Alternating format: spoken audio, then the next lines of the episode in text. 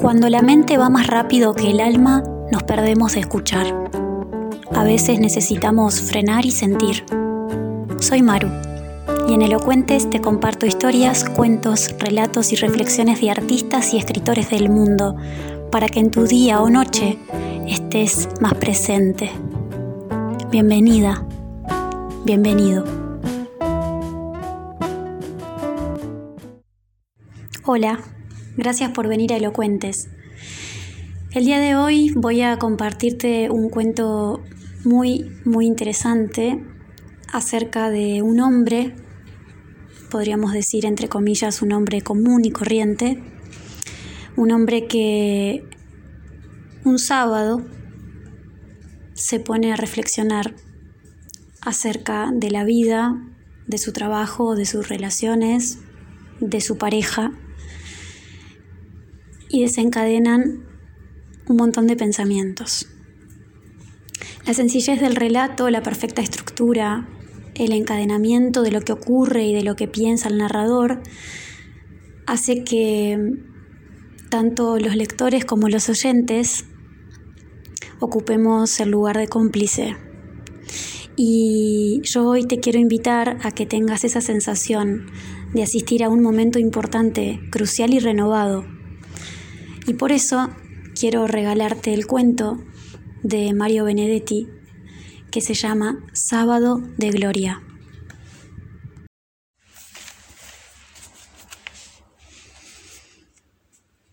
Desde antes de despertarme oí caer la lluvia.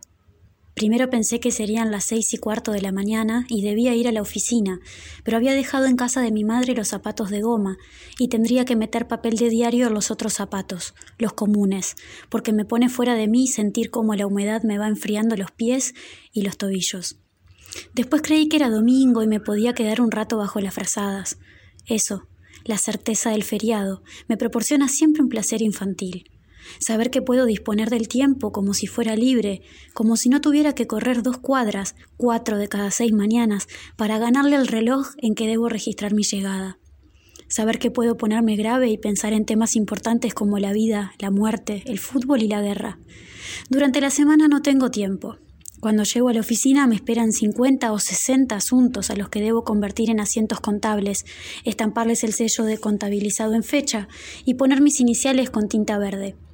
A las 12 tengo liquidados aproximadamente la mitad y corro cuatro cuadras para poder introducirme en la plataforma del ómnibus. Si no corro esas cuadras, vengo colgado y me da náusea pasar tan cerca de los tranvías.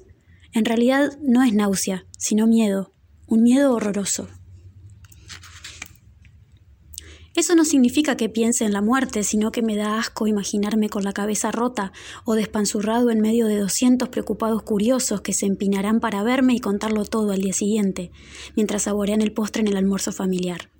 Un almuerzo familiar semejante al que liquido en 25 minutos completamente solo, porque Gloria se va media hora antes a la tienda y me deja todo listo en cuatro viandas sobre el primus a fuego lento, de manera que no tengo más que lavarme las manos y tragar la sopa, la milanesa, la tortilla y la compota, echarle un vistazo al diario y lanzarme otra vez a la casa del ómnibus.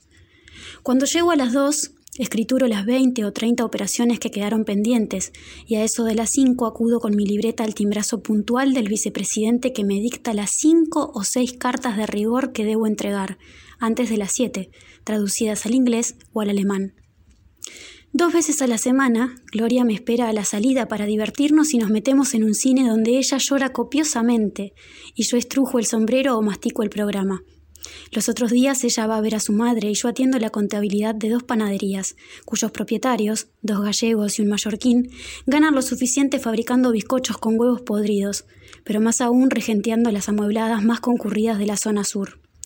De modo que cuando regreso a casa, ella está durmiendo, o cuando volvemos juntos, cenamos y nos acostamos enseguida, cansados como animales. Muy pocas noches nos queda cuerda para el consumo conyugal, y así, sin leer un solo libro, sin comentar siquiera las discusiones entre mis compañeros o las brutalidades de su jefe, que se llama a sí mismo un pan de Dios y al que ellos denominan pan duro, sin decirnos a veces buenas noches, nos quedamos dormidos sin apagar la luz, porque ella quería leer el crimen y yo la página de deportes. Los comentarios quedan para un sábado como este, porque en realidad era un sábado el final de una siesta de sábado. Yo me levanto a las tres y media y preparo el té con leche y lo traigo a la cama. Y ella se despierta entonces y pasa revista a la rutina semanal y pone al día mis calcetines antes de levantarse a las cinco menos cuarto para escuchar la hora del bolero. Sin embargo, este sábado no hubiera sido de comentarios, porque anoche después del cine me excedí en el elogio de Margaret Sullivan, y sin titubear se puso a pellizcarme, y como yo seguía inmutable, me agredió con algo tanto más temible y solapado como la descripción simpática de un compañero de la tienda. Y es una trampa, claro, porque la actriz es una imagen, y el tipo ese todo un baboso de carne y hueso. Por esa estupidez nos acostamos sin hablarnos y esperamos una media hora con la luz apagada, a ver si el otro iniciaba el trámite reconciliatorio. Yo no tenía inconveniente en ser el primero, como en tantas otras veces, pero el sueño empezó antes de que terminara el simulacro de odio y la paz fue postergada para hoy, para el espacio blanco de esta siesta. Por eso, cuando vi que llovía, pensé que era mejor, porque la inclemencia exterior reforzaría automáticamente nuestra intimidad y ninguno de los dos iba a ser tan idiota como para pasar de trompa y en silencio una tarde lluviosa de sábado, que necesariamente deberíamos compartir en un departamento de dos habitaciones, donde la soledad virtualmente no existe y todo se reduce a vivir frente a frente. Ella se despertó con quejidos, pero yo no pensé nada malo. Siempre se queja al despertarse. Pero cuando se despertó del todo e investigué su rostro, la noté verdaderamente mal, con el sufrimiento patente en las ojeras. No me acordé entonces de que no nos hablábamos y le pregunté qué le pasaba. Le dolía el costado, le dolía muy fuerte y estaba asustada. Le dije que iba a llamar a la doctora y ella dijo que sí, que la llamara enseguida. Trataba de sonreír, pero tenía los ojos tan hundidos que yo vacilaba entre quedarme con ella o ir a hablar por teléfono. Después pensé que si no iba se asustaría más y entonces bajé y llamé a la doctora. El tipo que atendió dijo que no estaba en casa. No sé por qué se me ocurrió que mentía y le dije que no era cierto, porque yo la había visto entrar. Entonces me dijo que esperara un instante y al cabo de cinco minutos volvió al aparato e inventó que yo tenía suerte, porque en este momento había llegado. Le dije, mire qué bien, y le hice anotar la dirección y la urgencia. Cuando regresé, Gloria estaba mareada y aquello le dolía mucho más. Yo no sabía qué hacer. Le puse una bolsa de agua caliente y después una bolsa de hielo. Nada la calmaba y le di una aspirina. A las seis, la doctora no había llegado y yo estaba demasiado nervioso como para poder alertar a nadie. Le conté tres o cuatro anécdotas que querían ser alegres, pero cuando ella sonreía con una mueca, me daba bastante rabia porque comprendía que no quería desanimarme. Tomé un vaso de leche y nada más, porque sentía una bola en el estómago. A las seis y media vino al fin la doctora. Es una vaca, enorme, demasiado grande para nuestro departamento. Tuvo dos o tres risitas estimulantes y después se puso a apretarle la barriga. Le clavaba los dedos y luego la soltaba de golpe. Gloria se mordía los labios y decía, sí, ahí me duele. Y allí un poco más y allá más aún. Siempre le dolía más. La vaca aquella seguía clavándole los dedos y soltando de golpe. Cuando se enderezó tenía ojos de susto ella también y pidió alcohol para desinfectarse. En el corredor me dijo que era peritonitis y que había que operar de inmediato. Le confesé que estábamos en una mutualista y ella me aseguró que iba a hablar con el cirujano. Bajé con ella y telefoné a la parada de taxis y a la madre. Subí por la escalera porque en el sexto piso habían dejado abierto el ascensor. Gloria estaba hecha un ovillo y aunque tenía los ojos secos, yo sabía que lloraba. Hice que se pusiera mi sobretodo y mi bufanda, y eso me trajo el recuerdo de un domingo en que se vistió de pantalones y campera y nos reíamos de su trasero saliente, de sus caderas poco masculinas. Pero ahora ella con mi ropa era solo una parodia de esa tarde, y había que irse enseguida y no pensar. Cuando salíamos llegó su madre y dijo, pobrecita, y abrigate por Dios. Entonces ella pareció comprender que había que ser fuerte y se resignó a esa fortaleza. En el taxi hizo unas cuantas bromas sobre la licencia obligada que le darían en la tienda y que yo no iba a tener calcetines para el lunes. Y como la madre era virtualmente un manantial, ella le dijo si se creía que esto era un episodio de radio. Yo sabía que cada vez le dolía más fuerte, y ella sabía que yo sabía y se apretaba contra mí. Cuando la bajamos en el sanatorio no tuvo más remedio que quejarse. La dejamos en una salita y al rato vino el cirujano. Era un tipo alto, de mirada distraída y bondadosa. Llevaba el guardapolvo desabrochado y bastante sucio. Ordenó que saliéramos y cerró la puerta. La madre se sentó en una silla baja y lloraba cada vez más.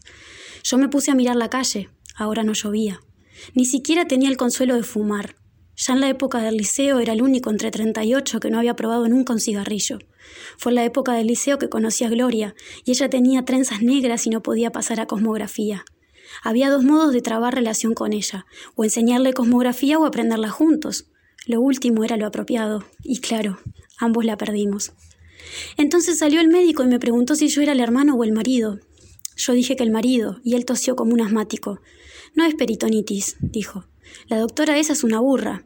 Ah. Claro, es otra cosa. Mañana lo sabremos mejor. Mañana. Es decir, que lo sabremos mejor si pasa esta noche. Si lo operábamos se acaba. Es bastante grave, pero si pasa de hoy creo que se salva. Le agradecí. No sé qué le agradecí. Y él agregó, la reglamentación no lo permite, pero esta noche puede acompañarla. Primero pasó una enfermera con mi sobretodo y mi bufanda. Después pasó ella en una camilla con los ojos cerrados, inconsciente. A las ocho pude entrar a la salita individual donde habían puesto a Gloria. Además de la cama había una silla y una mesa. Me senté ahorcajada sobre la silla y apoyé los codos en el respaldo. Sentía un dolor nervioso en los párpados, como si tuviera los ojos excesivamente abiertos. No podía dejar de mirarla. La sábana continuaba en la palidez de su rostro y la frente estaba brillante, cerosa. Era una delicia sentirla respirar, aún así con los ojos cerrados.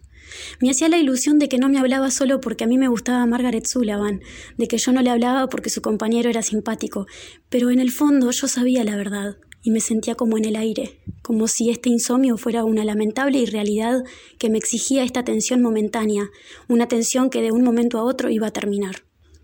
Cada eternidad sonaba a lo lejos un reloj y había transcurrido solamente una hora. Una vez me levanté y salí al corredor y caminé unos pasos.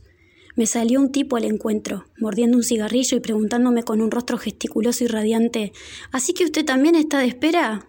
Le dije sí, que también esperaba. Es el primero, agregó. Parece que da trabajo. Entonces sentí que me aflojaba y entré otra vez a la salita a sentarme ahorcajadas en la silla. Empecé a contar las baldosas y a jugar juegos de superstición, haciéndome trampas. Calculaba a ojo el número de baldosas que había en una hilera y luego me decía que si era impar, se salvaba. Y era impar. También se salvaba si sonaban las campanadas del reloj antes de que contara diez, y el reloj sonaba al contar cinco o seis. De pronto me hallé pensando, si pasa de hoy, y me entró el pánico. Era preciso asegurar el futuro, imaginarlo a todo trance. Era preciso fabricar un futuro para arrancarla de esta muerte en cierne y me puse a pensar que en la licencia anual iríamos a la floresta, que el domingo próximo, porque era necesario crear un futuro bien cercano, iríamos a cenar con mi hermano y su mujer y nos reiríamos con ellos del susto de mi suegra, que yo haría pública mi ruptura formal con Margaret Sullivan, que Gloria y yo tendríamos un hijo, dos hijos, cuatro hijos y cada vez yo me pondría a esperar impaciente en el corredor. Entonces entró una enfermera y me hizo salir para darle una inyección. Después volví y seguí formulando ese futuro fácil, transparente, pero ella sacudió la cabeza, murmuró algo y nada más. Entonces todo el presente era ella luchando por vivir, solo ella y yo y la amenaza de la muerte, solo yo pendiente de las aletas de su nariz que benditamente se abrían y se cerraban, solo esta salita y el reloj sonando. Entonces extraje la libreta y empecé a escribir esto, para leérselo a ella cuando estuviéramos otra vez en casa, para leérmelo a mí cuando estuviéramos otra vez en casa. Otra vez en casa. Qué bien sonaba. Y sin embargo parecía lejano, tan lejano como la primera mujer cuando uno tiene once años, como el reumatismo cuando uno tiene veinte, como la muerte cuando solo era ayer. De pronto me distraje y pensé en los partidos de hoy, en si los habrían suspendido por la lluvia, en el juez inglés que debutaba en el estadio, en los asientos contables que escrituré mañana.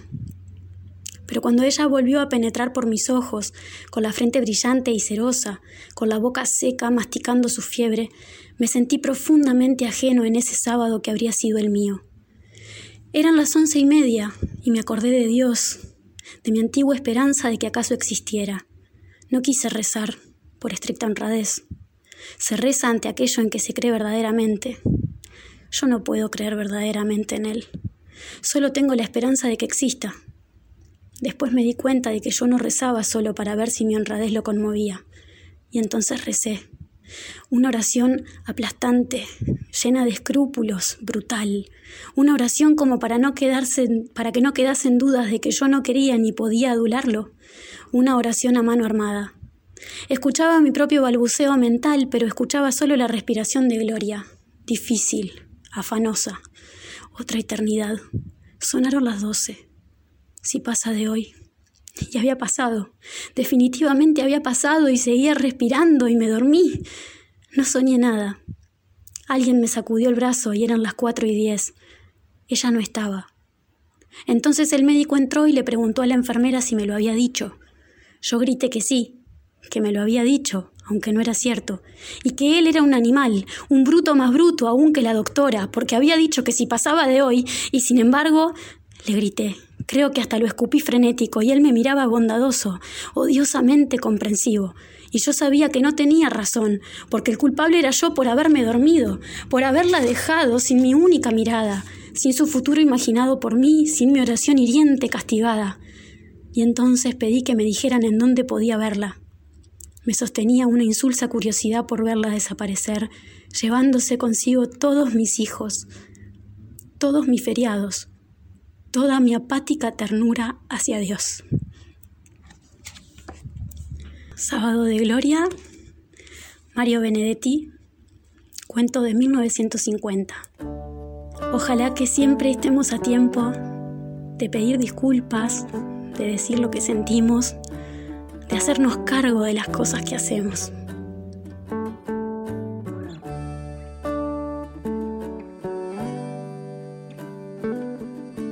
Muchas gracias por haber sido parte de esta nueva entrega de Elocuentes podcast que se hace desde el más y sincero amor y entrega para poder acompañarte en el ratito del día que lo hayas escuchado.